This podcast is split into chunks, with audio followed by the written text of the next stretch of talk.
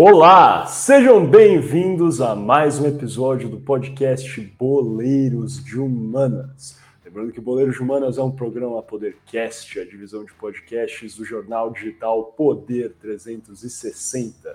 Como sempre, eu sou um de seus apresentadores, Miguel Galute Rodrigues, estou aqui hoje com os meus dois amigos, parceiros e apresentadores, aqui co-apresentadores do Boleiros de Humanas, Guilherme Ribeiro Paturi, diretamente de Toronto, no Canadá, e Gabriel Franco, falando de São Paulo. Hoje, todos nós temos de Liverpool, mostrem aí. Não foi combinado, rapaziada, juro por tudo. É o um indicativo do que é esse episódio. Vocês estão. Eu, eu, eu não sei porque a gente sempre faz esse mistério, esse drama, exato, esse mistério quando as pessoas estão nitidamente lendo o nome do episódio aí. Mas enfim, é bacana e funciona para a gente, então a gente não vai parar de fazer. Mas é, dando início aqui, então vamos passar a bola pro Gui. Gui você que está no Canadá, mas estava viajando aí, cara, passou o Carnaval no México, cara, foi curtir lá. Como é que você está chegando nesse episódio, cara? Tá bem, tá animado? É isso, queridos. Alô, alô, pessoal. Bom dia, boa tarde, boa noite, caras ouvintes. Sejam lá de onde vocês estiverem escutando esse mundo mundial. Um prazer enorme estar aqui, como sempre. É isso, cara. Voltando de um, de um breve recesso é, em terras mexicanas, com muitos tacos estavam excelentes. Recarregado para voltar com tudo, né, cara? Só uma pena que o Liverpool, o nosso Liverpool, não está indo muito bem, né, cara? Empatando com o Palace, vai tomar uma, um sacode do United. Nosso, nosso Liverpool é forte, cara. Eu, eu vou falar a verdade aqui, eu vou falar a verdade. Eu torcer também é uma palavra eu acho forte, né? Eu não torço, torço efetivamente para nenhum time na Europa, mas eu tenho afeição pelo Tottenham, tenho camisas do Tottenham aqui, não as encontrei, porque a minha casa ia falando, né? Eu fui passar o carnaval na Bahia, como vários aí devem ter conhecido algum dia da vida de vocês, e a minha casa está uma zorra, igual dizem lá em Salvador. Não encontrei nada, não deu para achar essa camisa do, do, Tottenham, então vamos de Liverpool. Foi bom que deu tudo certo no final, mas torcedor do Liverpool não, cara. Aí você já está passando na conta. Inclusive, é, cara, tá eu e Miguel, na, fi na, final de 2000, na temporada 2018 2019, que foi Liverpool e Tottenham, não nos falamos, não vimos a final juntos, diga-se de passagem. Não é, não é para ver mesmo, cara. Essa é a verdade. Cada um de quando, quando o Tottenham joga a final, você já sabe qual vai ser o resultado. é, oh, acusou. Mesmo. Acusou. Sabe, mesmo, é lógico, é derrota. Mas enfim, é, vamos passando então a bola para o Franco aqui nesse nosso episódio, falando de finais, né? A gente sabe, então vocês já estão lendo aí que estamos falando sobre a final, efetivamente, da Carabao Cup, mas também, na verdade, sobre esses torneios aí do futebol inglês, a Carabao Cup, a FA Cup e a Papa John's Trophy, não é mesmo? Franco, vai lá, cara. Como é que você está chegando nesse episódio? Tá feliz, descansado, cara, animado? O que você achou da final da Carabao Cup? Muito boa noite, senhoras e senhores que estão escutando e nos vendo, né, agora. É... Cara, achei, assim, muito chata, né? Porque desde o princípio, quando o nosso querido Nick Pope já é, se lesionou, todo mundo já esperava que ia ser um passeio do United, né? Diga-se diga bem que o Karius foi muito bem na final, né? Quando, quando exigido foi correspondeu.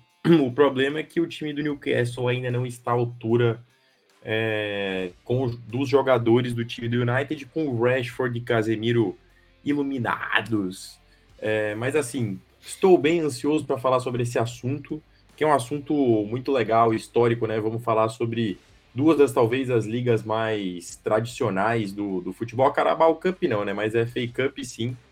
É... E, e, e, assim, fazendo um comparativo, queria saber do Miguel o que, que ele acha. Se ele acha que a Carabao Cup equivale a um campeonato estadual e a FA Cup é a Copa do Brasil. Ui. Cara, eu acho que a Carabao Cup é a primeira liga. A lembra da primeira liga, cara? Lembra, lembra desse surto coletivo que foi a tal da primeira liga? Da primeira é, liga o, o, Galo não ganhou isso também, cara? O Galo perdeu na final contra o Paraná ah, é, Clube, é. eu acho. Nada, nada novo, nada novo. Não, foi, foi, não, não foi nada disso, não é possível que perdeu na final foi. Foi para um clube Londrina, assim, então. Londrina, é, foi um clube assim, um clube do Sul, mas não. É, eu acho que foi pro Londrina. Mano, muito aleatório esse campeonato, cara. Muito. Qual foi a necessidade de criar isso? Mas, enfim, é, é uma pergunta complexa. Eu não sei, cara. É que não tem como fazer um campeonato estadual. No... Aliás, até tem, né? No Reino Unido, eu acho que tem muito time. Vou falar sobre isso aqui um pouco mais. Sabe quantos times jogaram essa última FA Cup? Essa última não, mas a FA Cup de 2022, né, que foi a última que terminou, no caso. Chuta aí. 290. Vai, 292. Bem específico, vai, Gui. Eu vou de. Cara, aqui eu ia falar 97, mas acho que isso da Carabal, que tem realmente. 97. São uns 216. 213, Poxa, 213. Chutou perto do Franco porque você achou que ele foi bem, mas os dois erraram rude, cara. É 729 times. Meu 700, cara. É time até dizer chega. E eu sempre falo isso aqui, sempre falo isso Gol aqui no Joanas. É, exato, cara. O time, o nosso time de Society jogou a FA Cup. Se você está ouvindo aí é de uma empresa, o time da sua empresa aí de, de Society de final de ano também deve ter jogado. Mas brincadeiras à parte, é, é isso. É o que eu sempre falo aqui, que o, no Brasil tem time, tem espaço para abrir série E, série, até série F teria como abrir no Brasil, na minha opinião. Mas ah, lá no Reino Unido eles já fizeram isso, né? Porque tem efetivamente oito divisões profissionais e é dividido depois por regiões. Então, assim, é isso que permite com que o futebol profissional lá seja, logicamente, o mais valioso no mundo. Estou falando necessariamente que é o melhor o futebol inglês, né? Até porque futebol inglês hoje em dia nem existe mais, né? Você foi há quantos foi mês passado que o Arsenal entrou em campo com 11 jogadores é, estrangeiros, uma coisa assim. Enfim, é, a gente está divagando do assunto principal, mas é isso, né? A gente vivenciou aqui essa vitória do United. O Franco falou que foi ruim, mas eu achei, cara, tri fiquei triste pelo Newcastle, porque eu tenho uma afeição por esse time também. Quem gosta de futebol como a gente deve lembrar daquela película maravilhosa que era Gol e o Santiago Nunes, um dos melhores personagens da história do cinema. Não é exagero, é verdade.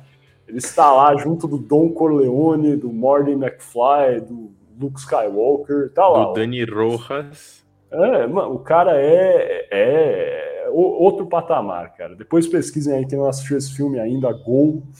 É um filmaço sobre a história de um jovem jogador mexicano que vai ter, né, seguir esse sonho de ser jogador profissional no Newcastle. Mas é uma pena, né, por esse lado, o Newcastle que está com um projeto bem bacana, inclusive que já foi episódio aqui do Boleiro de Humanas. A gente comentou sobre isso no episódio passado, né, que foi sobre o futebol da Arábia Saudita. Quem não escutou, depois dá uma olhadinha lá. É... E o Newcastle que está com esse projeto aí, né, crescendo bastante, foi bacana ver eles chegarem nessa final, acho. Eles estão ali disputando por uma vaga na Champions. É, e, enfim, uma pena por esse lado, mas eu gostei pessoalmente porque eu sou fã do Casemiro. Ó, pode, vamos deixar isso para o debate depois, mas eu tenho certeza que a resposta. Eu não sei, na real, essa resposta vai ser controversa. Mas, na minha opinião, eu já acho que Casemiro é maior, sim. Estava vendo isso aqui nas redes sociais. Casemiro é maior que o Neymar em termos de futebol na Europa, por tudo que ele já conquistou, por gols em finais. Mas vamos discutir isso lá para o final. Acho que vai ser um tema bacana para a gente abordar. Mas foi muito, foi muito bom, acho que ver o Casemiro conquistando esse título, né, fazendo gol em final também, é, nesse começo da trajetória dele aí no United. Sem mais delongas, então, alguma coisa a declarar? Não comentem sobre isso, hein? Vamos deixar isso para o final do episódio, ficar aí já como um call to action para a galera assistir até o final. Gui, o que, você quer dizer? Olha, antes de começar, cara. eu queria. O Franco falou, né, que o Newcastle não é um clube que está à altura, de fato não está à altura do Manchester United, principalmente com, claro, o Casemiro inspirado, concordo plenamente. Mas eu acho que essa temporada, assim, só partindo de um pressuposto, né, um pequena tangente, de que a gente já falou do Newcastle, assim, que foi comprado pelo consórcio saudita, lá em novembro, outubro do ano passado, retrasado, agora nem lembro mais quando foi, tem um tempo já. Mas é, já tem resultado, hein? Porque nessa temporada o Newcastle está em quinto lugar na, na Premier League, a quatro pontos do quarto colocado, que é justamente Tottenham Hotspur, e o Liverpool está em sétimo e o Chelsea em décimo. Então já estamos vendo aí uma, uma pequena mudança e o Newcastle realmente começando a chegar, talvez transformando-se num dos grandes clubes da Inglaterra com esse novo aporte financeiro da Arábia Saudita. Diferentemente do Everton, né, que também foi comprado alguns anos atrás, óbvio, com menos investimento, mas também com investimento maciço e agora está pela segunda temporada seguinte, é, é seguida, amargando a zona de rebaixamento com chances reais de cair, né? É, o Everton é um dos times mais clássicos, eu acho, aí do futebol inglês. Não lembro de cabeça, mas é algo perto. Quantos títulos eles têm? É... Eu, eu, eu, tô com a cabeça que é entre 8 e 11, né? Eu sei que é discrepante aí, mas eles têm muito título aí da primeira divisão. É... Nove, são nove. Nove títulos, viu? Sabia que era entre 8 e, 8 e 11. mas é um time muito clássico, é o time dos Beatles, né? O time do Paul McCartney. E enfim, é, triste por um lado, feliz por Gui, né? É, tudo bem, a gente tá de Liverpool, então ok. Mas é isso. Falando também rapidamente, só lembrando, hein, quem não assistiu esse episódio aí da Arábia Saudita, do futebol saudita, depois que terminar esse, cliquem aí em cima embaixo, vamos assistir também. O CR7 que está deslanchando agora na Arábia Saudita, vocês devem estar acompanhando o serrote está serrando, cara. O cara está inspirado. E para quem não assistiu ainda, depois dá uma conferida lá que o episódio do futebol saudita ficou bem bacana também, viu? Mas sem mais delongas, então vamos fechar essa introdução que já está bem longa e passar para o nosso primeiro bloco, o kickoff, onde o Gabriel Franco vai falar um pouco mais sobre a história da Carabao Cup, as estatísticas, a importância, o dinheiro nesse lado financeiro e tudo que essa competição significa para o futebol inglês. Sem mais delongas, toca no franco que é gol.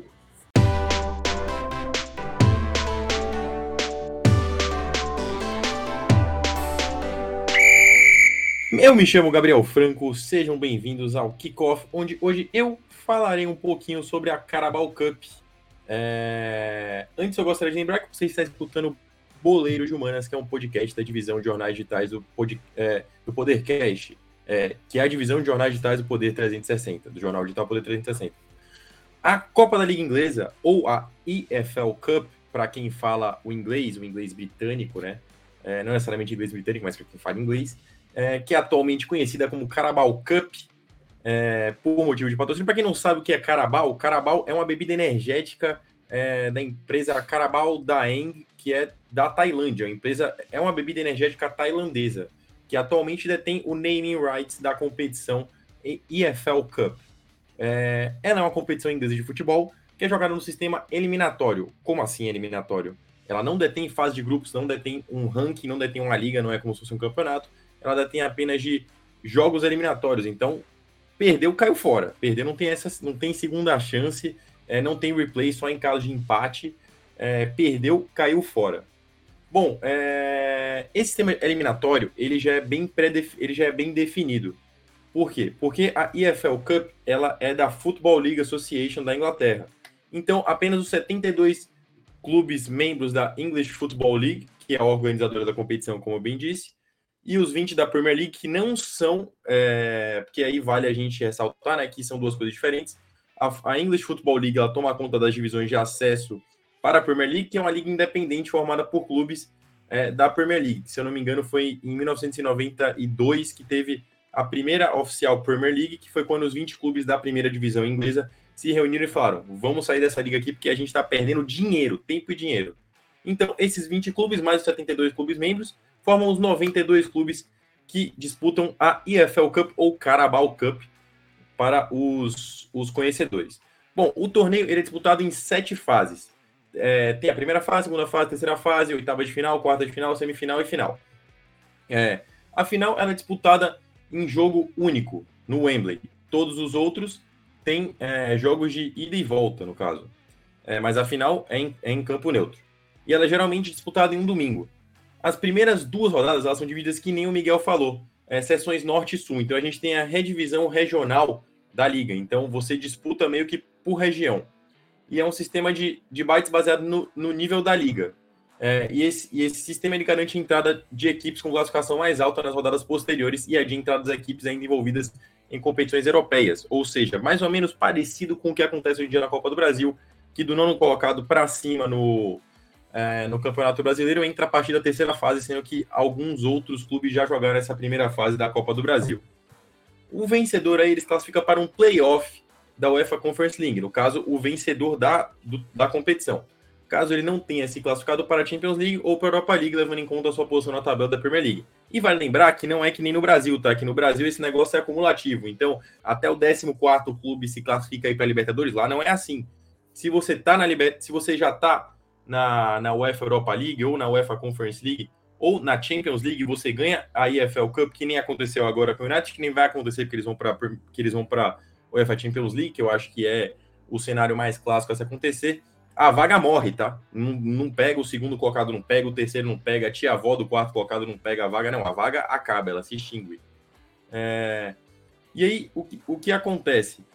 É... A Liga, ela se reformulou na década de 60. Acho que vale a gente falar um pouquinho sobre a história, né? E a Liga eu falo com eu falo a Confederação Inglesa de Futebol, porque se a gente fala da primeira divisão inglesa, a gente vê que uma das primeiras edições aconteceu na década de 1960, uma das primeiras edições com, com os formatos atuais, é, e eles reformularam a liga inteira. Nessa época, a Football League ainda tomava conta dos direitos de, de jogos da, da, da Inglaterra, no caso, e o secretário da Football League, o Alan Hardaker, que dá o nome ao troféu que representa o melhor jogador da competição, é, ele propôs a competição como uma maneira de clubes não sofrerem com receitas perdidas, já que na época estava acontecendo a redução do número de partidas jogadas e o campeonato nacional estava sendo reformulado.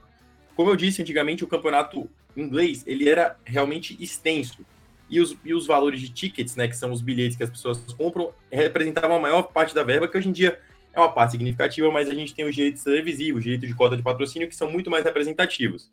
Então, o que aconteceu? A liga passou por uma reformulação para poder ela ficar mais organizada.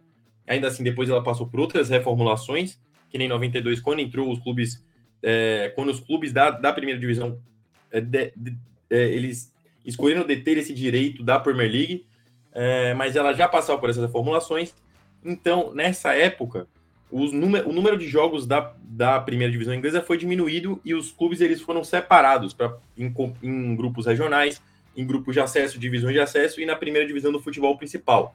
Então, essa liga era um jeito de você aumentar a quantidade de jogos, você não reduzir tanto assim a quantidade de tickets perdidos, de bilhetes é, não vendidos, porque quando você não tem o jogo acontecendo, você perde na, na relação de bilhetes vendidos, é, e fazer com que o financeiro dos clubes não fosse tão tão sufocado assim, né? É, mas como era uma liga que começou na década de 60, 1960 para ser mais exato, ela era uma liga que começou nos primórdios e começou com essa função apenas de não é, desgastar financeiramente os clubes. O primeiro troféu, a dado de curiosidade, ele foi pago pelo presidente da própria liga, que era o Joe Richards.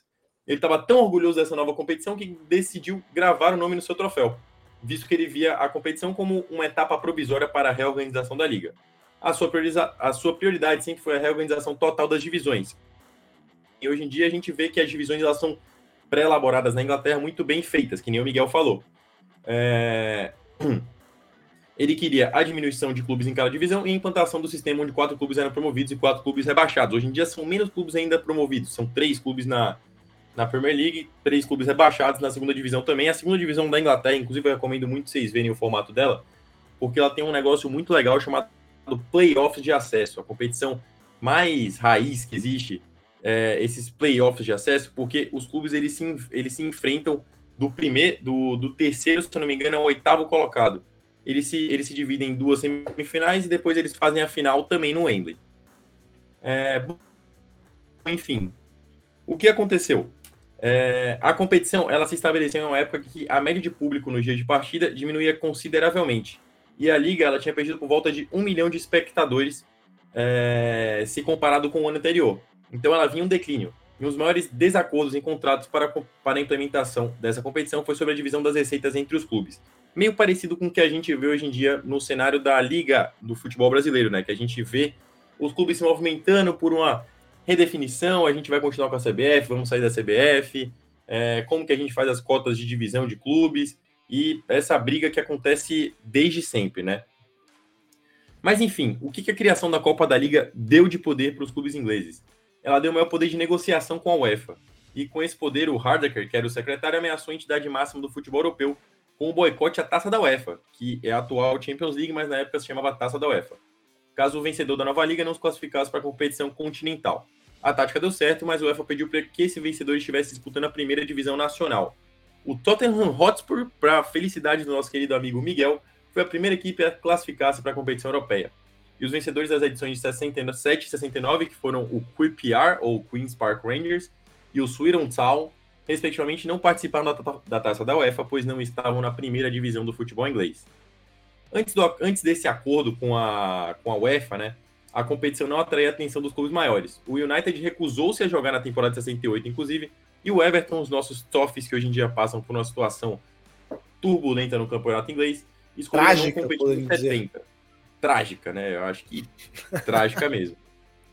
É, para que eles pudessem dar mais atenção para a Liga dos Campeões, efetivamente. Então, meio que o que o Renato Gaúcho fazia nas competições, enquanto ele treinava o Grêmio, que ele botava o time principal para jogar Libertadores, e aí a gente via um Flamengo e Grêmio com o, o José Wellison sendo volante titular do Grêmio, era o que acontecia nessa época, né? E que hoje em dia também acontece nas rodadas, nas primeiras rodadas da competição. No ano seguinte, ou seja, logo após 70, no ano de 71, a participação dos clubes foi declarada como obrigatória. É... A primeira final da competição foi disputada em dois jogos, e ela foi entre Aston Villa e Rotterdam United. No placar agregado, Aston Villa venceu por 3 a 2 mesmo tendo perdido por 2 a 0 o primeiro jogo. Uma curiosidade, até 1966 as finais eram disputadas em dois jogos, então você tinha o jogo de ida e o jogo de volta, que nem é hoje em dia com a Copa do Brasil, e nos campos, no, nos casos, no caso, nos campos de cada um dos times que disputavam a final. É, então, por exemplo, o segundo jogo da final entre Aston Villa e Rotterdam United foi, foi disputada no Villa Park. Na época, não sei se era o Villa Park ainda, se que eles. Aí eu, aí, aí eu vou faltar com essa informação para vocês. Recomendo vocês buscarem sobre o estádio do, do Aston Villa, que é lindíssimo, inclusive. É, bom, após isso, apenas. É, depois de 76, as finais elas foram disputadas, elas passaram a ser disputadas no estádio Wembley. Em apenas três ocasiões, a final não foi decidida em um jogo único em Wembley. Em 77, 78 e 97. Nelas, os times empataram o primeiro jogo e forçaram o replay, que é o rematch, ou seja, eles jogaram outro jogo para poder resolver quem quer ser o campeão, porque não bastava uma disputa de pênaltis. Para poder você ganhar a EFL Cup à época, você precisava jogar um novo jogo de mais 90 minutos, ter mais venda de bilheteria, ou seja, realmente eles queriam encher a temporada, o calendário de jogos. É... Em 77, inclusive, foram disputados três jogos. O, ou seja, os times que disputavam a final tiveram a capacidade de empatar os dois jogos, empatou o primeiro jogo, empatou o replay e jogou o terceiro jogo, e aí sim o time foi campeão. É, que, no caso, para curiosidade geral, foi o Aston Villa, que se sagrou campeão em 77. Bom, aí a gente tem quatro maiores campeões da EFL Cup, que é o Liverpool, o Manchester City, o United e o Aston Villa. Aqui vocês podem ver como a competição ela já era desconsiderada antigamente, né? porque o City ele figura entre os maiores campeões, sendo que o City a gente sabe que ele começou a virar tigrão é, recentemente com a, com a aquisição do, do, do, fundo de investimento também asiático, né? É, antigamente, antigamente o City não era tigrão, era tigresa. É, mas ele já havia ganhado, vencido algumas copas é, da liga na, por volta da década de 70. É, já o Liverpool ele é o maior campeão com nove títulos e o City segue ele com oito. É, aí aqui uma outra curiosidade. A liga ela já teve diversos patrocinadores para vocês verem como que, que ela incentiva realmente a questão financeira da, da entidade. É, de 60 a 82, o nome da liga era Football League Cup, ou seja, não tinha patrocinador. Logo depois disso, o, a Milk Marketing Board comprou os naming rights da competição. Então, a liga ficou conhecida como Milk Cup. Não gostei muito desse nome. É, de 86 a 90, a Littlewoods comprou os name rights, então ficou Littlewoods Challenge Cup. De 90 a 92, a Rubelos, Rubelos Cup ficou nomeada, é, ou melhor, comprou os name rights dessa competição. De 92 a 98, talvez o melhor patrocinador e o mais importante, né? Que era a Coca-Cola. A Coca-Cola depois ela também é, deteve os name rights das divisões de acesso da, da Inglaterra se eu não me engano, a, a segunda divisão e a terceira divisão durante um, a segunda divisão, acho que durante um tempo ela se chamou é, Coca-Cola Championship, alguma coisa assim. É, mas enfim, a Coca-Cola Cup ficou conhecida assim de 92 a 98. De 98 a 2003, a Worthington é, Brewery comprou os direitos e, e renomeou a Copa como Worthington Cup. é, a, Mols, a Molson's Coors Brewing Company comprou os direitos de 2013 a 2012. E aí a gente já começa a pegar um pouquinho mais próximo. E a gente tem a Carling Cup. Não sei se vocês lembram dessa época que a liga se chamava Carling Cup. Talvez o Miguel, porque deve ter sido a última vez que o, As, que o Tottenham ganhou um título, né? 2002. 2000, ele era criança, 2008. Né? 2008 foi o Aí, ó, tá vendo? 2008. Ganhou. E era a Capital One Cup nessa época. A Capital tá One Cup, que é o próximo. Tá, Capital One Cup comprou comprou o direito. Não precisa falar quando o cara é, cara, um especialista, cara. É isso, para provar que quando tiver aí o nosso shootout, cara, e eu ganhar, vai ser por mérito, cara. Enquanto Quero ver, pelo mérito. Roubam, roubam, ah, roubam. O Miguel é o clássico. Se, e, se, e eu, se ele perde, é roubado. É lógico, a bola é minha, cara. E se reclamar, eu furo a bola, cara. É isso, vambora. Continua aí, Frank. Não, basta agora dois últimos anos, que de 16 a 17, né? 16, ela, é, esse Capital One Cup acabou, porque a Capital One parou de bancar os investimentos na, na, na Copa da Liga. A liga foi conhecida como EFL Cup. E de, desde 2017, a Carabao detém os direitos da Carabao Cup. A título de curiosidade, o Manchester United ele foi campeão da Carabao Cup agora e ele foi premiado com incríveis 100 mil libras esterlinas. É, isso dá aproximadamente 600 mil reais é, na conversão. Eu acho que o Paulistão dá 10 vezes mais de dinheiro do que a Carabao Cup. Mas aí. Mas isso é, mas isso é cumulativo ou não? isso é só da final? Eu acho que é, é o prêmio só da final. É o só da final. Você tem ah, o tá. cumulativo tá. do, da, das demais, dos demais jogos. Mas o ah, prêmio tá. da final é de 100 mil libras esterlinas. É, ah, é enfim, pouco Miguel, ainda, de toda forma. Caramba, muito pouco, cara, né? isso.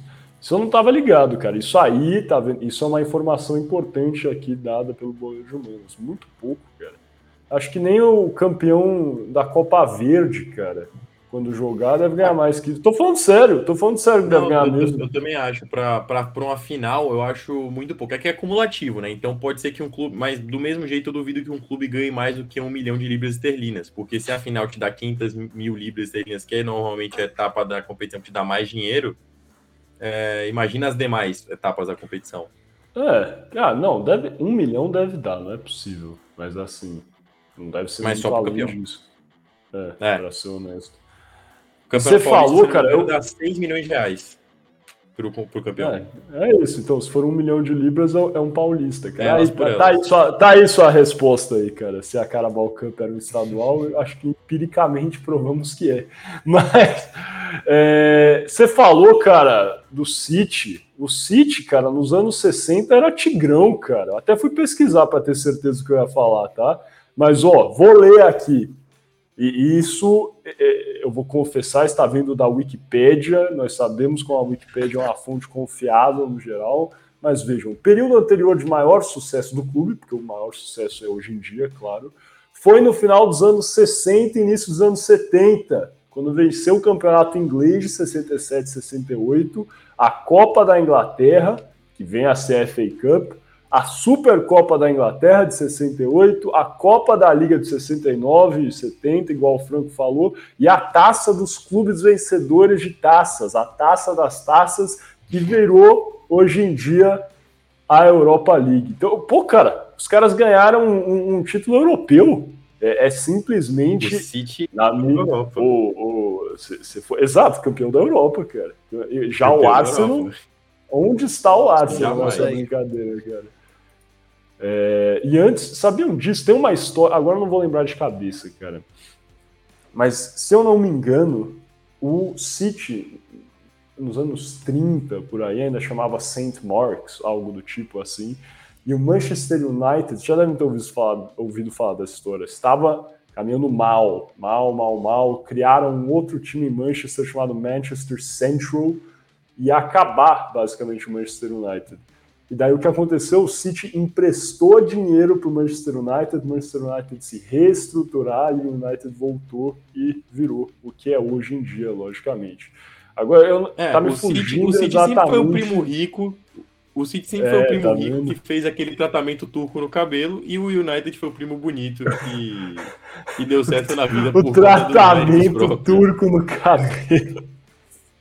Enfim, eu não tenho mais nada a declarar. Cara, eu acho que a Carabao Cup é uma competição ok, assim, para ser honesto. Tá vendo? Muito nova, se o, se, se o problema, cara, se o problema é falta de é, campeonatos relevantes para os clubes menores jogarem, que é uma, enfim, né, uma vitrine, por isso que tem que ter o campeonato estadual, cria uma Carabao Cup aí, pessoal.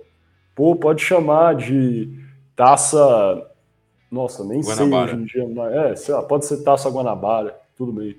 Taça Guanabara, cara. Taça Guanabara, o, o supermercado, hein, eu quero dizer. Taça Guanabara é. e, e, daí faz com os times aí das, das séries D até a série A. Então, fez, abre uma outra divisão aí e vamos jogar. Tudo mata-mata desde o começo. Pô, isso aí é uma beleza, cara. Vamos, vamos patentear essa ideia antes que alguém roube, cara. Vai ser a próxima Primeira Liga. Mas enfim, Gui, alguma coisa a declarar, cara? Nada a declarar, cara. Eu só, eu só lembro que quando eu, eu me familiarizei pela primeira vez com, com essa, esse torneio, né, que atualmente se chama Carabao Cup, foi justamente na época da Capital One Cup, e foi pelo Football Manager. E eu não sabia a diferença entre essa e a FA Cup por muito tempo. É um fato interessante sobre a minha relação com o torneio. É, total. Cara, eu também não é. sabia. Uma vez, inclusive, eu tava jogando FIFA. É... e aí tá eu tinha acabado de ser campeão. Hã? Fala aí, eu ia falar que o nosso conhecimento de futebol inglês está muito aguçado, né? Vocês veem que está vindo majoritariamente de videogame, cara. Isso é positivo. Videogame, videogame Wikipedia aí. Uma brincadeira, tem pesquisa assim, mas segue aí. Campeão da, eu tinha sido campeão da Capital One Cup e logo depois, que nem, que nem tá acontecendo agora, né? Porque o, o United foi campeão recentemente da Capital One Cup, mas hoje já tinha time jogando FA Cup. Eu acho que na semana seguinte eu tava jogando FA Cup. Eu falei, ué, eu não fui campeão da Copa do Brasil da Inglaterra? Não sei o que, que tá acontecendo aqui, cara. Tá, tá meio estranho. Copa do Brasil da Inglaterra, cara. Então, para fechar, eu também tava jogando Brasfoot, tô, tô, tô brincando. Mas enfim, vamos fechar esse bloco aqui e passar para o nosso segundo bloco, onde aí sim vamos falar sobre a FA Cup e entender o que é essa competição aí, que é considerada por muitos. A Copa do Brasil da Inglaterra. É, pode ser. A Copa do Brasil da Inglaterra, sim, mas eu ia falar a competição mais clássica, isso acho que é certeza, e uma das mais importantes do futebol até hoje em dia. Sem mais delongas, vamos passando para o próximo bloco, o Toco e Me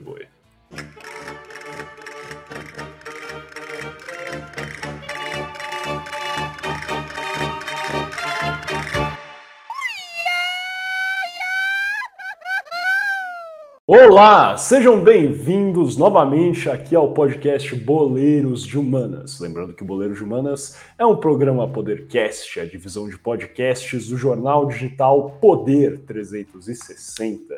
E aqui, como vocês sabem, a gente está fazendo esse episódio aqui sobre né, todos esses campeonatos, essas copas inglesas, a Inglaterra, que agora como a gente vai começar a entender, que é o berço do futebol, como nós entendemos ele hoje em dia como nós consumimos no Brasil, foram os ingleses que criaram e a gente certamente aprimorou.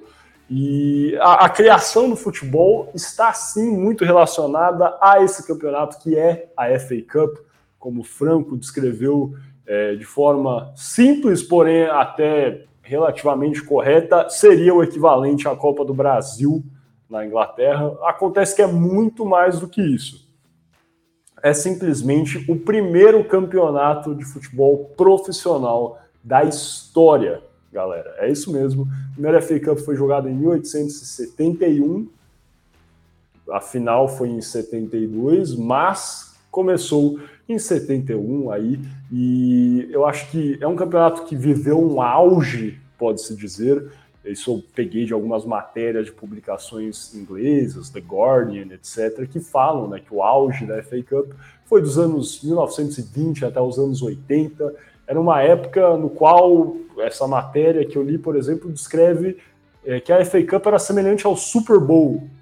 Realmente o que importava mais não era necessariamente quem vencia a primeira divisão, mas quem era o campeão da FA Cup, porque era a Copa mais famosa, é, quem dava a taça era o primeiro-ministro, geralmente, ao time campeão. Era quase que um feriado nacional, assim, eram coisas de proporções estrondosas, afinal sendo jogado em Londres, então tinham torcedores vindo de outras regiões para a capital, geralmente, e é isso. Com o passar dos anos, eu acho que o crescimento de investimento em outras competições de importância, como né, a Premier League sendo criada aí no começo dos anos 90, como o Franco falou, e também com um investimento maior em campeonatos europeus, eu acho que a FA Cup está caindo aí para uma terceira prateleira do futebol inglês, mas não deixa de ser um campeonato importante, não deixa de ser é, uma taça importantíssima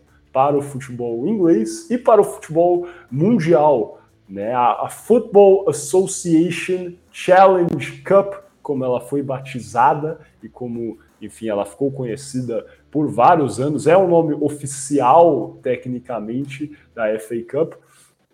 E para entrar agora efetivamente, né, do que é essa competição, de como ela foi disputada, é, como já falava, ela foi inaugurada em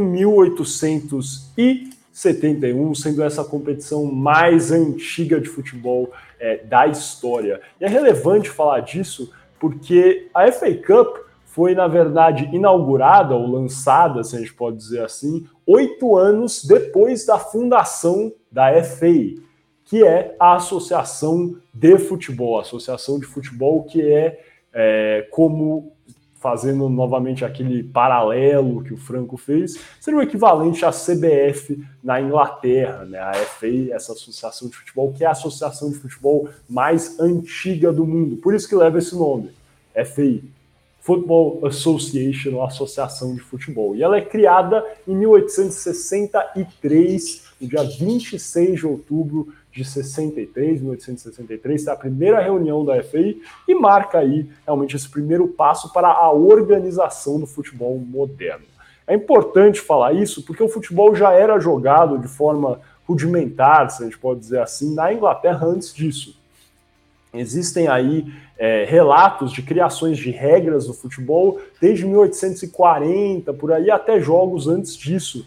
É, só que foi criada essa organização, né, a associação do futebol, para realmente uniformizar as regras do esporte, porque à época, em 1863, tinham três é, modalidades, se a gente pode chamar assim, de regras diferentes que dominavam o futebol. Eram essas as regras de Cambridge, que eram, foram criadas, elaboradas é, na Universidade de Cambridge em 1848, e é, as regras de Sheffield e as regras de rugby.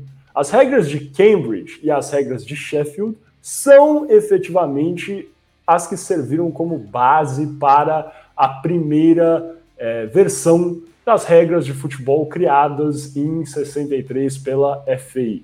É, elas, né, essas duas é, vertentes do futebol, as regras de Cambridge, inclusive, que foram elaboradas né, na Universidade de Cambridge em 1800 é, 48, foram formatadas em conjunto e ficaram aí como é, as definições de como o jogo deveria ser jogado. As regras de rugby, no entanto, meio que saíram, né, foram deixadas de lado e acabaram criando um esporte completamente diferente, mas que tem origens similares. O rugby, sim, é, nessas, nesse encontro aí da Associação de Futebol, a Football Association, é, o, o, tiveram seis reuniões de outubro até dezembro de 63, é, no qual é, tiveram a participação aí de 10 clubes nessas primeiras reuniões, sendo um deles o muito conhecido Blackheath, que ficou famoso por sair da Football Association,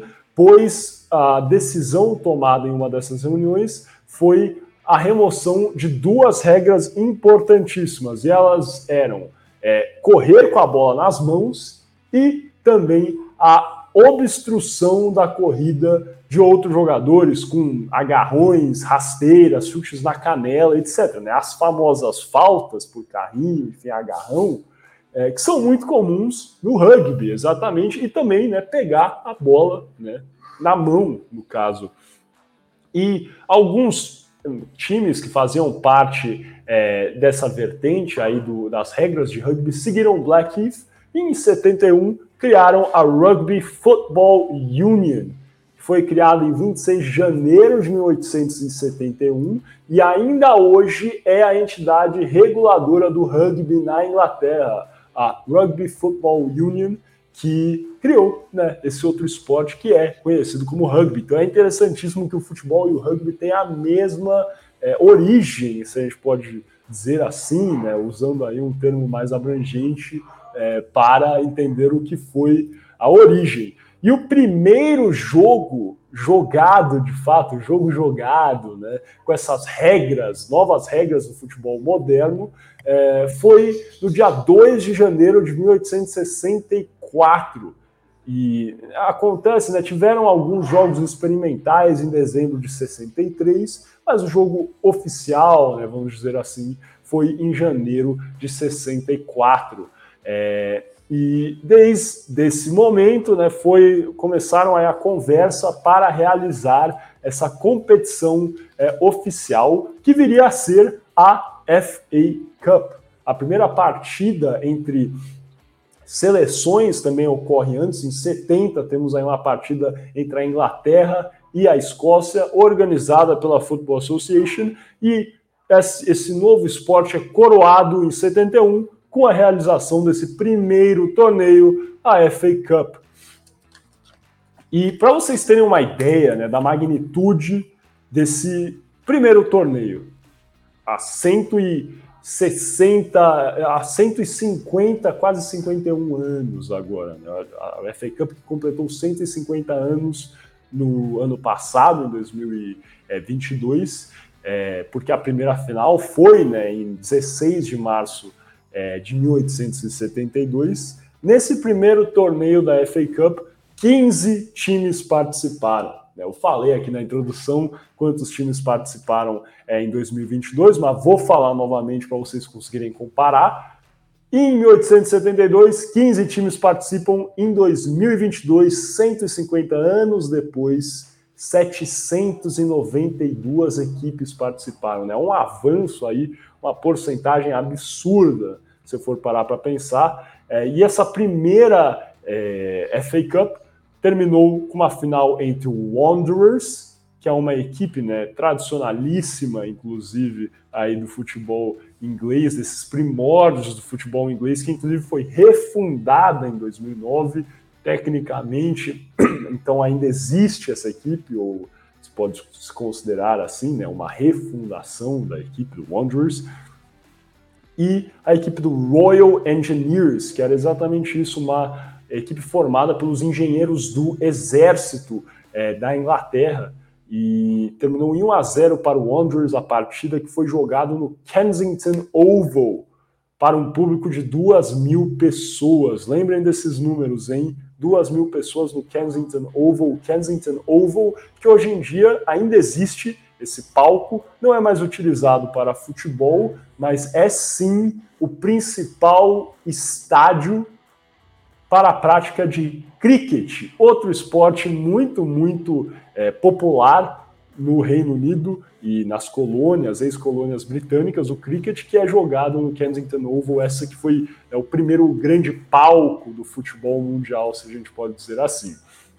Agora, comparando, acho que essas comparações são sempre legais, com a FA Cup de 2022, 50, 150 anos depois, tivemos aí 729 times em comparação a 15 da primeira edição. A final de 2022, que foi jogada entre Chelsea e Liverpool, que terminou em 0 a 0 e uma vitória nos pênaltis do Liverpool por 6 a 5 no dia 14 de maio de 2022 aconteceu no estádio de Wembley, né, a casa tradicional aí da FA Cup, para um público de 84.897 pessoas, em comparação a 2 mil pessoas na primeira final é, da FA Cup no Kensington Oval. Então, um aumento também gritante novamente, e muito disso se dá porque o futebol, por mais que ele viesse crescendo é, nessa época, ainda assim era efetivamente um jogo amador.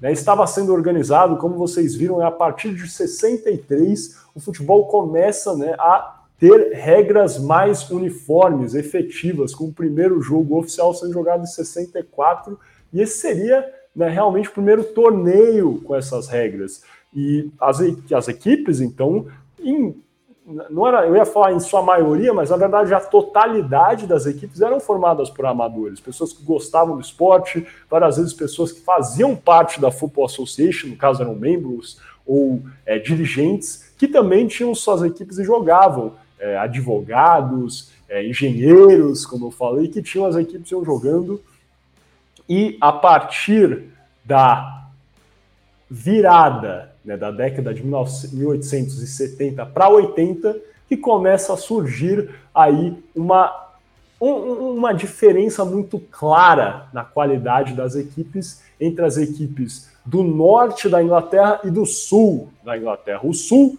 da Inglaterra, nessa época, era conhecido por ser mais aristocrata, né? Londres não está exatamente no sul, mas se você cortar assim, fica mais para a região sul efetivamente. E o norte era uma região muito industrial, né? Pensem aí para suas aulas é, sobre a Revolução Industrial, vocês vão lembrar, as cidades mais industriais ficam no norte, algumas também mais para a área da Escócia, Glasgow, é, Manchester, Leeds, efetivamente, é, Birmingham, né, que é uma cidade é, muito famosa por ter aí é, usinas, né, não é usinas, é, é enfim, né, é, fábricas movidas a é, carvão é, também criaram as suas equipes. Então, efetivamente, né, na, na década de 1880, o futebol e a FA Cup em si virou é, uma divisão entre os ricos do Sul, que eram os aristocratas que é, enfim, faziam parte da FA Cup, que tinham, da FA, desculpe, que tinham criado esse torneio e criado realmente as regras desse esporte, e os times do norte, que em várias vezes eram formados pelas fábricas é, do norte do país e que tinham aí é, jogadores amadores também, mas mais pobres efetivamente, né? O, o, futebol era no norte o jogo da é, do proletariado, se a gente pode dizer assim, quanto no sul era um, um jogo de gentleman, né? usando essa palavra. É, e com o tempo, os times do norte acabaram levando a melhor sobre os times do sul. E muito disso se dá também pelos times do norte começarem a contratarem jogadores, sim, efetivamente tornando o esporte em é, um time profissional é, né, em, em, um esporte profissional, na verdade. Acho que em 1879 tem uma série, a Netflix, inclusive, sobre isso, sobre essa virada, né, sobre a transformação do esporte é, em esporte profissional. É, agora me fugiu o nome, mas certamente o Gui o Franco, eu acredito que vocês já devem ter assistido, ele já falou sobre essa série aqui é, no Boleiro de Humanas, mas é, a, é, justamente sobre essa virada aí, dos anos 70, né, 1870 para os anos 1880, no qual ocorre nessas primeiras contratações, ocorrem essas primeiras contratações de jogadores de futebol. É, realmente era isso, amadores, e em 79 temos aí a primeira contratação, ou uma das primeiras contratações, por parte do Darwin FC, em 1879, esse time de é, de Lancashire, que também fica ao norte. É, esse time contratou dois jogadores, Fergie Suter e Jimmy Love, para jogarem a, a FA Cup em 79 e chegaram até a semifinal, performaram muito bem aí é, com a contratação desses dois jogadores. E com o tempo, mais e mais times do Norte foram contratando jogadores e as equipes é, foram se sobressaindo. Acho que a maior vitória aí ocorre é, em 1883, na final entre o Blackburn Olympic e a equipe do Old Etonians. A equipe do Old Etonians era um, um, uma equipe formada é, por é, jogadores que eram ex-alunos ou alumni do Eton College. E o Eton College é, faz parte do King's College da Universidade de Cambridge, né? Universidade de Cambridge, que era aí uma, uma instituição é, que muito clássica, né? Uma das mais antigas da história é, do mundo e que sempre foi associada à classe aristocrática, né? E, e, e Miguel, falando, falar. Do Eton, falando do Eton College, cara, nada mais, nada menos que 21 primeiros ministros da Inglaterra estudaram no, no Eton College, com Exatamente. mais recente sendo o, o próprio David Cameron, que estudou no colégio. E é um, é um demonstrativo, né, realmente, da, enfim, do prestígio, claro, mas também, né, dessa, é, desse, talvez, é, da, exclusividade em termos de classe, né, dessa disparidade com é, um, alguns clubes, equipes que jogavam realmente é, do norte do país à época, aí na FA Cup. E o Old ah, desculpa, Tony... só uma, uma, uma, correção. O Boris Johnson, o mais recente, que também foi pro Eton College. Foi pro Eton College também, tá vendo? E, enfim, o, essa final de 1883 entre o Old Etonians, que era uma equipe que já havia vencido a FA Cup por duas vezes, em 1879 e 1882, né? Então, o Old Etonians era o atual campeão da FA Cup. E em 83 joga essa final é, contra o time do Blackburn Olympic e perde o Blackburn Olympic, que era. Né, Blackburn também é uma cidade aí industrial do norte da Inglaterra e consegue vencer a partida contra o Old Etonians, dando aí realmente esse pontapé mais que inicial para a profissionalização, o Blackburn que tinha aí jogadores é, profissionais, enquanto o Old, Etonian, é, Old Etonians era realmente formado por é, ex, é, ex-alunos né, da, da, do Eton College, que é esse college ligado à Universidade é, de Cambridge. E com o passar dos anos, realmente o, foi isso, o profissionalismo contribuiu para que é, os times do norte acabassem efetivamente, esmagassem os times do sul, e em 1888 fosse criada a chamada Football League, que é a, realmente a liga é, de futebol na Inglaterra e que foi né, essa primeira divisão que foi é, criada aí. E só para entrar agora, né, eu sei que eu já estou falando por algum tempo sobre a FA Cup, mas para falar um pouquinho né, sobre os maiores campeões e tratar realmente de algumas questões de patrocínio, igual o Franco fez para a Carabao. O maior campeão da FA Cup é o Arsenal, tendo vencido a sua última final em 2020 e a primeira final sendo vencida em 1930. Né? vocês podem ver aí como isso é um campeonato realmente jogado há muito tempo e como o futebol na Inglaterra, no geral, está muito estabelecido há muito tempo, porque o Arsenal tem 14 vitórias, né? 14 é, títulos da FA Cup, sendo esse primeiro em 1930. Para ter uma ideia, o São Paulo foi fundado em 1930. O São Paulo é um dos maiores times do Brasil, né? Efetivamente. Eu acho que isso aí é indiscutível. Se é o maior ou não, isso é discutível, talvez. Mas né, em 1930, o ano que o São Paulo foi fundado, o Arsenal já vencia a sua primeira FA Cup, é, sendo que o Arsenal apareceu, é, chegou a 21 finais de FA Cup, tendo perdido sete finais e vencido 14. O segundo maior campeão é o Manchester United, que venceu a sua primeira final em 1909, sendo a última vencida em 2016. O Chelsea tem oito vitórias, com a primeira vencida em 1970 e a última em 2018. Vocês veem aí, o Chelsea também é outro time que é, tem um crescimento muito vertiginoso depois da compra é, da equipe em 2004, se não me engano, pelo Roman Abramovich.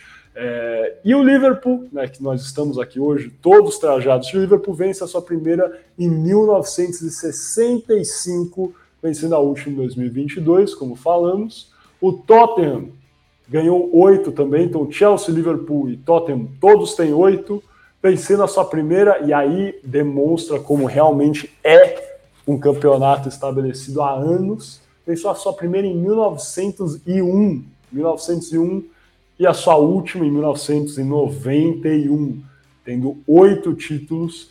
E agora, só para entrar no que eu estava falando, na cidade de Birmingham, vence um título em 1887, foi o primeiro título do Aston Villa, que é nessa equipe de Birmingham que efetivamente é a maior equipe de Birmingham, porque tem até mesmo uma Champions League. O Aston Villa, que tem sete títulos da FA Cup, sendo o último vencido em 1957. A FA Cup já foi vencida por 44 times diferentes, e sendo alguns né, que não existem mais, outros que não são mais profissionais, é, alguns clubes que não participam mais da FA Cup, após a decisão né, da Scottish Football Association de dividir né, essa participação, ao contrário, por exemplo, é, do país de Gales, que joga campeonatos é, da Inglaterra, né, em conjunto com a Inglaterra,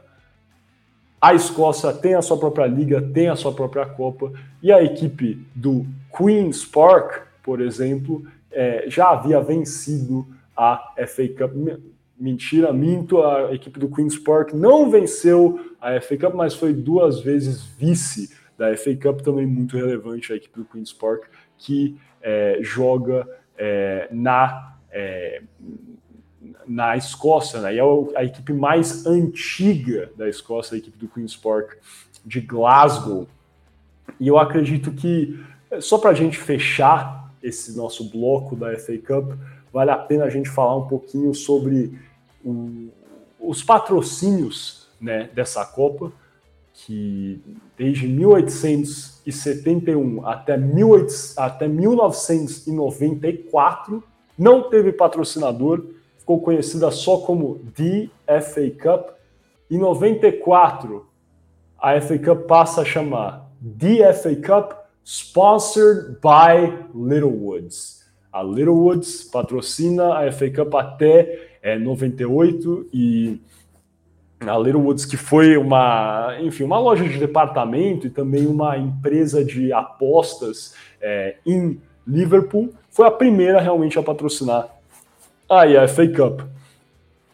Em 98 até 2002, a multinacional francesa Acha, é, né, essa empresa de seguros francesa, AXA, Acha, agora me fugiu exatamente a pronúncia, assume a FA Cup e, de forma muito controversa, é, troca o nome para The AXA Asha Sponsored FA Cup em 1998.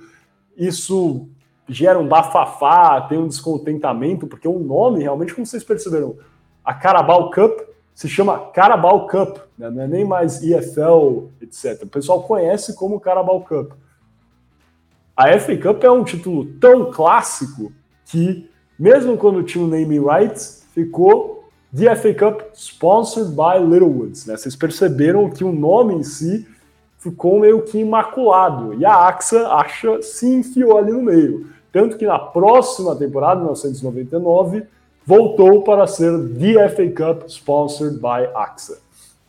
De 2002 até 2006, não nenhuma empresa patrocina, nenhuma empresa compra o name rights da FA Cup. Em 2006 até 2009, a E.ON, que é uma empresa é, europeia, né, baseada em Essen, na Alemanha, de uma multinacional de energia, é, compra os name rights. Então a gente tem a FA Cup sponsored by E.ON. Em 2011, a Budweiser assume até 2014, sendo the FA Cup with Budweiser. Aí vocês veem também, né, realmente esse cuidado. Não é nem um, um patrocínio, um sponsor, é uma colaboração quase da FA Cup com a Budweiser. E daí em 2000 e, e esse contrato acaba em 2014 quando nessa temporada a FA Cup continua sem nenhuma, nenhum patrocínio de naming, naming rights. Em 2015, a Emirates assume a Emirates, que é a atual é, patrocinadora da FA Cup, é, tendo o nome de Emirates FA Cup é, de 2015 até 2020 e agora em 2020 é o nome atual da FA Cup, Emirates FA Cup. É, e essas são né, realmente essa, esse naming rights aí, essa, esses patrocínios principais da FA Cup, é, que é, na minha opinião, e acho que na opinião de vocês também, o campeonato mais clássico do futebol é mundial, historicamente falando. Alguma coisa a declarar, Gui? Alguma coisa a declarar, Franco? Vocês acharam? É, quem que vocês acham que vai ganhar essa FA Cup? Se quiserem fazer um palpite também. É, vocês acreditam que a FA Cup tem caído em termos de importância nos últimos anos? Né? Alguns times de fato colocam equipes alternativas no começo da, da Copa e mais para o final jogam com essas equipes é, titulares. O que vocês acreditam? Qual a importância da FA Cup hoje em dia? É, Olha, eu... pode, oh, desculpa, pode. Não, primeiro o senhor. Ah, obrigado, obrigado. Eu vou só fazer um comentário aqui. Eu tô, eu tô bem, eu tô bem liverpoolense hoje, né, cara? Alguém, eu tô bem scouser, né, como dizem por aí.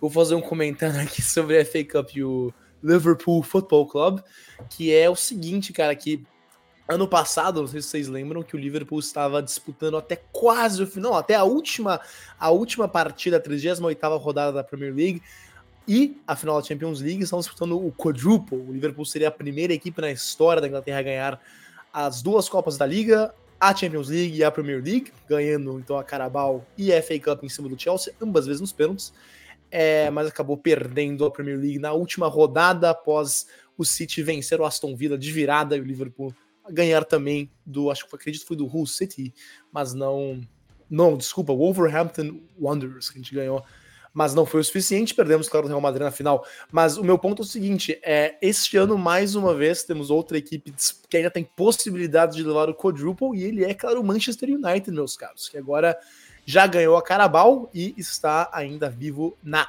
FA. Então, ó, talvez o rival do meu Liverpool irá levar o quadruple esse ano. Você acha possível o Manchester ganhar a Premier League, cara? Ah, possível é possível, provável nem tanto, mas é, eu estou é possível, bem. É, é possível. Ninguém tira que... o título do Arsenal. É Olha, possível, eu... isso que eu ia falar, cara. É possível que o Bahia City ganhe o Brasileirão, cara. Mas eu acho improvável. Mas o, eu sou bem surpreendido com o trabalho do holandês Erik Ten Hag, tem feito um bom trabalho em Old Trafford. Bem, eu achava que Old Trafford era ingovernável, mas agora chegou o Ten Hag, é um troféu, primeiro em, em, seis anos, eu acho, do Manchester United. E além disso, além disso, parece que a família Glazer por fim irá vender. Então, quem sabe tempos de sol, sunny days, voltarão ao Old Trafford. É, talvez, cara. Eu acho improvável o Manchester United ganhar Acho mais improvável até o Manchester United ganhar a Premier League do que a Champions League. Eu tô falando isso com convicção, inclusive. Porque a Champions League, cara, às vezes acontece, o time vai passando aí pelas frestas, tem uns times meio aleatórios que vão passar para as quartas de final. O Benfica vai para as quartas de final, galera. Aqui. Mas, mas tem nexo você... isso. Mas, enfim, não, o que, que você vai falar? Pode falar. Mas você acha, cara, que, que dias ensolados voltarão para Old Trafford? Eu acho que é possível, cara. Ah, já teve, mas já, já tivemos realmente expectativas de dias ensolarados em, em Old Trafford. Da última vez que tivemos isso foi com José Mourinho, com títulos importantes. E, enfim, não voltaram. então veremos. Acho que, como sempre, é, é de se esperar. O Manchester United passa por um momento de São Paulização, ou será que o São Paulo passa por um momento de Manchester Unitedização? Enfim, eu acho que são dois times muito semelhantes. Ah, eu achava antigamente, na verdade, que o São Paulo e o Liverpool estavam acorrentados depois daquela final de 2005, quando né, as duas equipes no Mundial disputaram aquele jogo, que é talvez uma das finais de Mundial mais clássicas que temos na história. É, porque depois, né, foi uma queda meio que livre depois de alguns anos para os dois times. E, e, no mesmo ano. Mas, não, mas agora o Liverpool voltou e o São Paulo continua. Então acho que talvez o São Paulo e o United estejam mais acorrentados do que essas duas equipes. outra semelhança entre o Liverpool e o United, acho que foi no exato mesmo ano que o São Paulo foi visto do Brasileirão e o Liverpool visto da Premier League. Eu acho que foi a mesma É, 2014 sim, e 15. é. E fazia né, anos, na verdade, que o Liverpool não ganhava, menos anos que o São Paulo não ganhava. O São Paulo não ganhou o Brasileirão desde, desde 2008. O Liverpool teve algumas chances, né? Teve o, o The Slip do Steven. Gerrard quando ele escorregou, né? E Foi a temporada de bandeja 90, a bola. antes de ganhar em 2020, foi É a temporada isso. de 90, 30 anos sem título. É. É isso, enfim, né, eu, eu sempre achei isso, mas parece que não. É, e, enfim, mas eh, pensando quem vai ganhar essa FA Cup, é difícil saber. Hoje o Manchester United ganhou do Bristol sem usar os seus principais jogadores, aliás, algum ou outro, mas o Haaland nem saiu do banco. Veremos. O Liverpool já foi eliminado, né, Gui? Isso aí você, isso você não fala, né, cara? Foi Mas trágico. Perdeu pro, pro Brighton. Então, é, assim, acho que é difícil. Tá tudo. Não é possível que o Manchester United ganhe isso aí, até porque o City está muito mais, né, acho que bem nessa luta Focado pela na Champions League. é, sim, e bem na luta pela Premier League, na verdade, né? Enfim, dá- dá as caídas, mas acho que vai batalhar até o final. E veremos, veremos. Talvez o United ganhe. Vamos ver. Eu vou fazer uma mandinga para o Tottenham chegar longe. E... Mas é real isso, hein? Vocês sabiam? O Tottenham tem um aproveitamento bizarro em final de FA Cups, tá? O Tottenham é octacampeão de FA Cups e chegou em nove finais, cara. Ah, aí vocês têm que dar valor, cara. Isso é uma, uma- Não, um aproveitamento. Eu vou tomar essa Absurdo. oportunidade para declarar a minha repudiação para as pessoas que dizem que o Tottenham não é grande. Isso é um absurdo, tá? E eu tô dizendo gigante, 100% cara. não sarcástico. Eu tô sério, tá? Eu tô falando sério. Parece que é brincadeira, mas é sério. Não, é sério. É sério? logicamente Muito sério. É, é sério. Isso, isso é sério, cara. Mas, é, de toda forma, é, é isso. Franco, você tem alguma coisa a falar, cara? Vamos fechar essa. Tenho, tenho, tenho. Na verdade, eu queria falar assim: é, você perguntou sobre a FA Cup, se a FA Cup envelheceu mal, né? Se ela vem perdendo autoridade. Eu acho que muito pelo contrário, cara. Eu acho que a FA Cup ela vem envelhecendo como um bom vinho, como um bom vinho a ser tomado. É, ela vem cada vez mais mantendo a tradicionalidade e atraindo os holofotes é, de, dos clubes, né? É, não à toa a gente vê que o name rights dela é da Emirates, né? Que é uma empresa que tem um poderio financeiro gigantesco. É, não à toa que os clubes grandes ainda disputam a FA Cup. É muito difícil você ver um clube é, fora do Big Six beliscando esse título. E e assim, é, eu queria fazer um parâmetro aqui, né? Já que a gente estava fazendo os comparativos, falando que a FA Cup é, o, camp- é a Copa do Brasil da Inglaterra. É, o campeonato mais antigo, a competição mais antiga do futebol brasileiro, para quem não sabe, é o Campeonato Paulista, que se eu não me engano, a primeira edição foi em 1902. Então já tivemos 121, a- é, 121 anos de Campeonato Paulista, 143 edições de Campeonato Paulista, na verdade. E aí a gente vê claramente que a FA Cup envelheceu bem, porque uma competição com mais de 140 anos de disputa ainda é totalmente focada pelos times. E enquanto o, o Paulista ele não envelheceu tão bem quanto a FA Cup, porque ele às vezes é desvalorizado pela maioria dos times é, que o disputa. Por exemplo, o Palmeiras muitas vezes usa o time reserva para jogar é, para jogar fases é, fases mais importantes do Paulista, tipo uma semifinal de Paulista, às vezes o Palmeiras usaria um time reserva se tivesse um jogo contra o, o Los Candangos do Sul da, da, Liberta, Libertadores na terça-feira. Então, assim, não, não, não tem essa, sabe? O, o, a importância ela é relativa.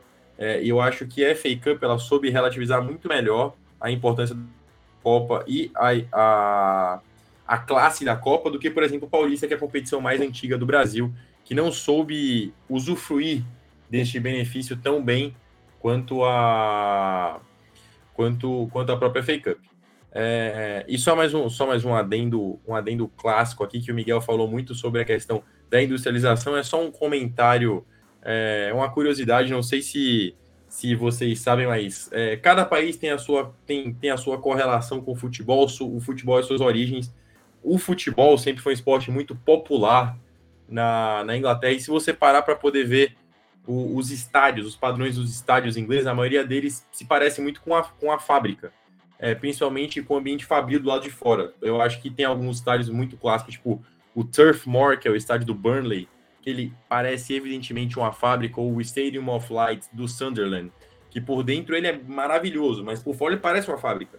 É, que eles davam mais essa, essa conectividade com o povo e faziam com que as pessoas sentissem que estavam vivendo o dia a dia, porque era um, era um esporte praticado por operários, era um esporte que os operários praticavam, e a FA Cup é uma competição que era vista majoritariamente pelos operários que saíam do trabalho e iam ver, iam ver os jogos. É, inclusive, a gente tem alguns estádios, por exemplo, o Arsenal hoje. A gente vê o Emirates Stadium, que é um puta estádio, mas até 2004, quando foi a temporada dos Invencíveis, o Arsenal jogava, se não me engano, no, no Highbury Stadium, que é basicamente um estádio inglês. Se você parar para ver o Enfield, o Enfield é todo quadradinho, pequenininho, com as arquibancadas próximas ao campo, para poder realmente demonstrar que o futebol inglês era isso. Era o povo vendo os atletas jogando e o povo perto o tempo inteiro do esporte. Só curiosidade mesmo, a título de curiosidade, recomendo vocês pesquisarem sobre os clubes da Inglaterra, os clubes muito interessantes, como por exemplo o meu querido Portsmouth, que agoniza na terceira divisão Inglaterra até hoje, um clube de uma cidade porteira, um grandíssimo clube inglês. É, ou o próprio Birmingham City, do, que o Miguel comentou, que é um clube clássico da Inglaterra também, que formou o Jude Bellingham recentemente, né? É, isso aí ninguém fala, né? Ninguém fala sobre a transação duvidosa do, do Jude Bellingham do Birmingham City direto para o Borussia Dortmund, mas aí a gente... Duvidosa, né? mas agora você admite que o cara é absurdo, né, cara? É isso. O, o Franco, Talvez. cara, tem, tem, tem que admitir que você errou, cara. É isso. Gabriel eu Franco agredia. Já falamos isso aqui, hein? Conheci ele pelo Football Manager. Esse sim foi pelo Football Manager, que é inclusive utilizado por olheiros, porque é uma ferramenta fatal, assim. E deixa eu só, só, só, dar minha, minha opinião. Eu acho que o Manchester United vai, vai ganhar a FA Cup, porque na Inglaterra, se tiver que apoiar algum time, eu apoio sempre o United, porque como o Miguel já sabe, não sei se o Gui já sabe, meu jogador favorito é o Shrek Wayne Brunei. Enfim, já que vocês dois colocaram o United, eu vou colocar o Tottenham e isso aqui vai viralizar se o Tottenham ganhar, porque, mano, vai ser uma resenha. É isso. Até falei com gíria, porque se o Tottenham ganhar, merece, cara. Então vamos lá. É, antes de fechar, eu tava falando da série da Netflix sobre né, essa virada, logicamente, cara, bem hollywoodiana, assim, hollywoodiana não, talvez porque ela é inglesa, os, né, os artistas são ingleses, mas é da Netflix. É, chama The English Game, é boa, curtinha, assim, seis episódios, vale a pena dar uma conferida, bem bacana, uma diversão legal. E é isso, acho que podemos fechar aqui então esse bloco e passar para o nosso terceiro e último bloco dessa primeira parte, o arremate.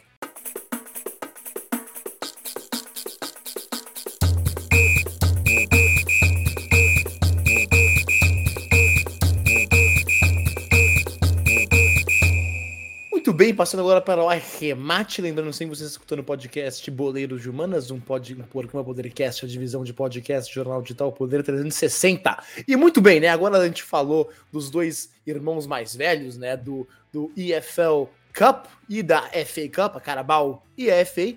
Vamos agora falar sobre o irmãozinho caçula das duas, que é a grande, a única, o EFL Trophy, atualmente conhecido como Troféu Papa John's pela franquia de pizza americana, né? Que está, como eu falei, abaixo da FA Cup e da EFL Cup, que é, é uma competição que só inclui os clubes da terceira e quarta divisões de futebol ingleses, a League One e a League Two. Mas também, desde a temporada de 2016-17, também inclui participação de 16 clubes sub-21 da Premier League e da Championship. E é bom ressaltar, claro, como um troféu, esse campeonato também é eliminatório, tal qual a Carabao e a FA. Mas agora vamos falar um pouco sobre a história do EFL Trophy, que foi um campeonato criado na temporada 1983-84 como a Copa dos Membros Associados, tendo seu nome mudado para o Troféu da Liga de Futebol 92 após a criação da Premier League. Mas em 2016 o torneio mudou seu nome pela última vez para o nome atual, o EFL Trophy, depois de que a Football League mudou seu nome para a English Football League. E a competição funciona é, da seguinte maneira, né? Em cada temporada, o torneio começa com dois sorteios em agosto. E depois eles são iniciados, o torneio é iniciado com 16 grupos regionais, e cada grupo inclui quatro equipes, divididas regionalmente pelo sul e pelo norte da Inglaterra, dependendo da localização geográfica dos clubes. Os dois primeiros de cada grupo se classificam para a fase eliminatória. E assim temos um novo sorteio e o começo da fase eliminatória, ainda divididos entre norte e sul. E essa fase inclui 32 clubes. E depois temos ainda uma terceira fase idêntica, ainda dividida entre norte e sul, mas com somente, claro, 16 clubes, metade, porque 16 foram eliminados na fase anterior. E essa fase pode ser entendida como uma espécie de oitavas de final do EFL Trophy, apesar de ser chamado de terceira fase.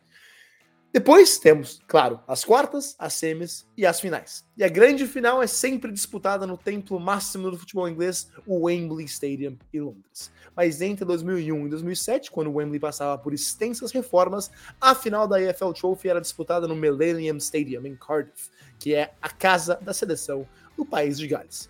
E a única outra vez em que a final não foi disputada em Wembley foi justamente na primeira edição do torneio em 1984, quando a final foi disputada em Bluff Ferry Park, em Hull, que era a casa do Hull City, até que foi, desculpa, que foi a casa do Hull City até 2002. Isso aconteceu devido a problemas com o campo do Wembley após um show hípico em 1984.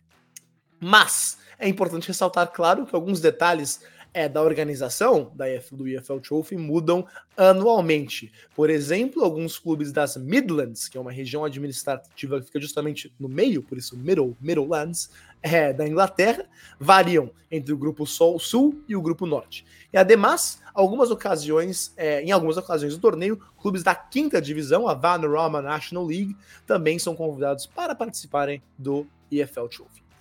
E apesar da competição oficialmente se chamar, claro que eu tenho chamado no, bloco inteiro, de EFL Trophy, né? O torneio muda de nome devido aos famosos naming rights que o Miguel e o Franco exploraram extensivamente nos seus últimos blocos.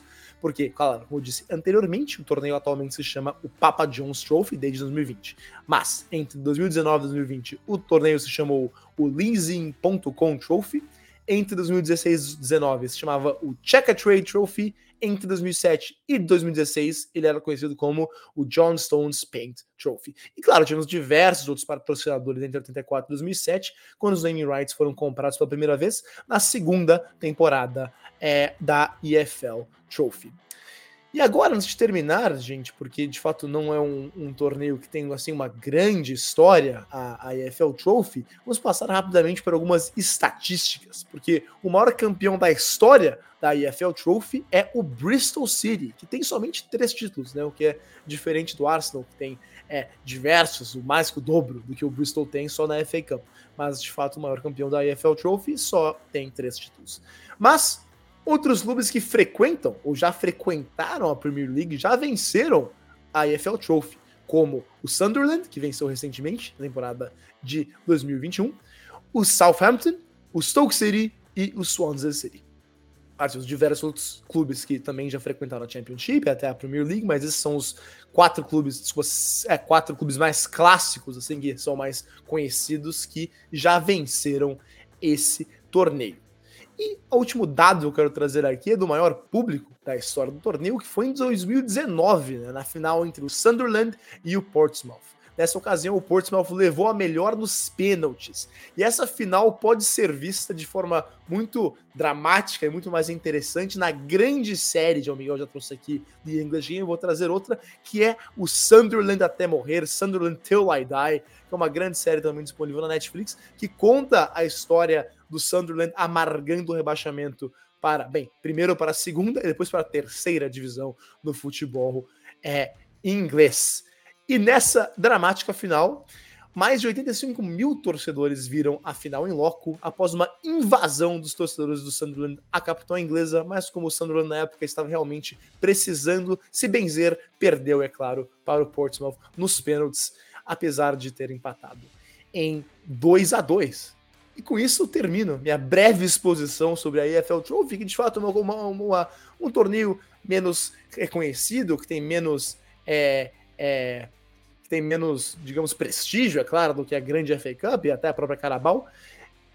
E com isso eu pergunto aos meus, é meu, meus grandes integrantes da minha bancada se tem algo a falar sobre o Papa John's Trophy. Ah, eu tenho, cara. Eu acho que eu nunca vibrei tanto com uma história de um time igual a do Sunderland. Eu acho que parte do motivo da gente incluir isso aí nesse episódio foi por causa dessa série. Realmente, pessoal, fica aí a dica para quem gosta de futebol assistir a série, é cativante. Não pesquisem os resultados do Sunderland antes, que vocês vão admirar ainda mais a série, ver o pessoal que gosta. E, e, e lembrem-se sempre, cara, eu tô torcendo pro São Paulo, torcendo para outro time que não está muito bem recentemente, Vasco, que seja, não sei, enfim, Cruzeiro, cara, sempre pode piorar. Essa é a real. Eu até falei do Vasco do Cruzeiro, mas eles melhoraram agora, né? Eu acho que o Sunderland, Sunderland agora, se eu não me engano, está na segunda divisão, o que é uma, uma melhora, né? Tava na terceira e ganhou aí o, o Papa John's Trophy, mas é isso. A, a verdade é que você se apaixona pelo time, se apaixona pelos personagens né, da cidade que mostram aí é, na série, muito bacana. E eu acho que o EFL Trophy, só para né, acabando aí esse comentário sobre o Sunderland, o EFL Trophy, o Papa John's Trophy, no caso, é mais um exemplo de como o futebol pode se organizar para permitir que equipes é, que estão em divisões inferiores possam jogar, possam é, ter campeonatos aí de mata-mata e de alta complexidade, com premiações né, ligadas a grandes é, marcas, como o exemplo aí do Papa John's Trophy, né, a Papa John's, que é uma multinacional, e né, receberem um, fundos, né, tem um aspecto financeiro que é muito importante, e também, mais do que tudo, a oportunidade desses times servirem como vitrine. E eu acho que, mais do que nunca, talvez o, a gente está passando por várias transformações no futebol brasileiro, várias conversas aí. A conversa também tem que ser feita, acho que na base da pirâmide, com respeito às divisões inferiores. E só para adicionar um pouquinho do, sobre o Sunderland, Miguel, é, é um clube que, claro, agora está na, tá na, segunda divisão, está em nono atualmente. Talvez consiga aí um, um lugar, uma vaguinha nos playoffs. É, quem sabe volta no que vem, apesar de não parecer muito provável no momento. Mas o Sunderland é uma equipe que muitos não sabem que formaram alguns grandes jogadores é, ingleses que estão em atividade até hoje. Por exemplo, o goleiro titular da seleção Inglaterra e do Everton, Jordan Pickford, é cria dos, da Academy of Light, que é a base do Sunderland Athletic Football Club, lembrando que é o Sunderland, não é FC, é Sunderland AFC. E outro grande jogador aqui, inglês, formado pelo Sunderland, é o capitão do Liverpool, outra vez trazendo a nossa camisa para o programa, o é, Jordan Henderson. Eu queria fazer um ponto também sobre outro clube clássico que o Gui mencionou e que vai muito com o que o Miguel falou sobre outros clubes do Reino Unido disputarem as competições é, majoritariamente da Inglaterra. O Swansea City, na verdade, ele é da cidade de Swansea, que é no país de Gales. Ele foi o primeiro clube galês a disputar a Premier League no formato atual, disputou na edição de 92, que foi a primeira, se eu não me engano. É, e o Swansea City tem uma história muito legal, porque ele já foi muito grande é, na década de 20 ele teve uma ascensão meteórica e uma queda meteórica. Ele chegou a valer uma libra esterlina durante um tempo, mudou de estádio, é, foi reformulado, foi recomprado, depois voltou a figurar na primeira divisão inglesa durante um bom tempo, trouxe jogadores importantes para o plantel, como por exemplo Wilfred Bunny, é, que é um atacante é, de origem africana, nigeriana, se eu não me engano, que jogou lá durante muito tempo, é um dos grandes jogadores do Swan City. É, eles têm até uma música carinhosa, que nem a música do, do, do Will Grigg, da, da torcida da Irlanda do Norte, e ou da torcida do, do time dele, que agora me fugiu o nome, da Inglaterra, é, que também é um grande time inglês. É, mas é um time que vale muito a pena você olhar a história também, é, visto que é de outro país e vem brilhando, brilhando não, né? Mas vem tendo desempenhos aceitáveis em gramados ingleses, né? Se eu não me engano, atualmente eles disputam a segunda divisão, junto com Cardiff City, que é outro time da cidade de Cardiff, também do país de Gales.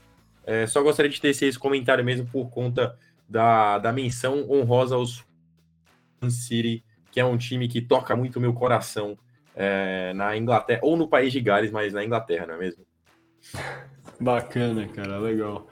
É, então acho que é isso. Gui, alguma coisa a falar, cara, antes da gente fechar essa primeira parte?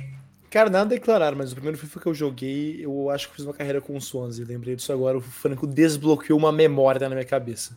Clássico, cara, clássico.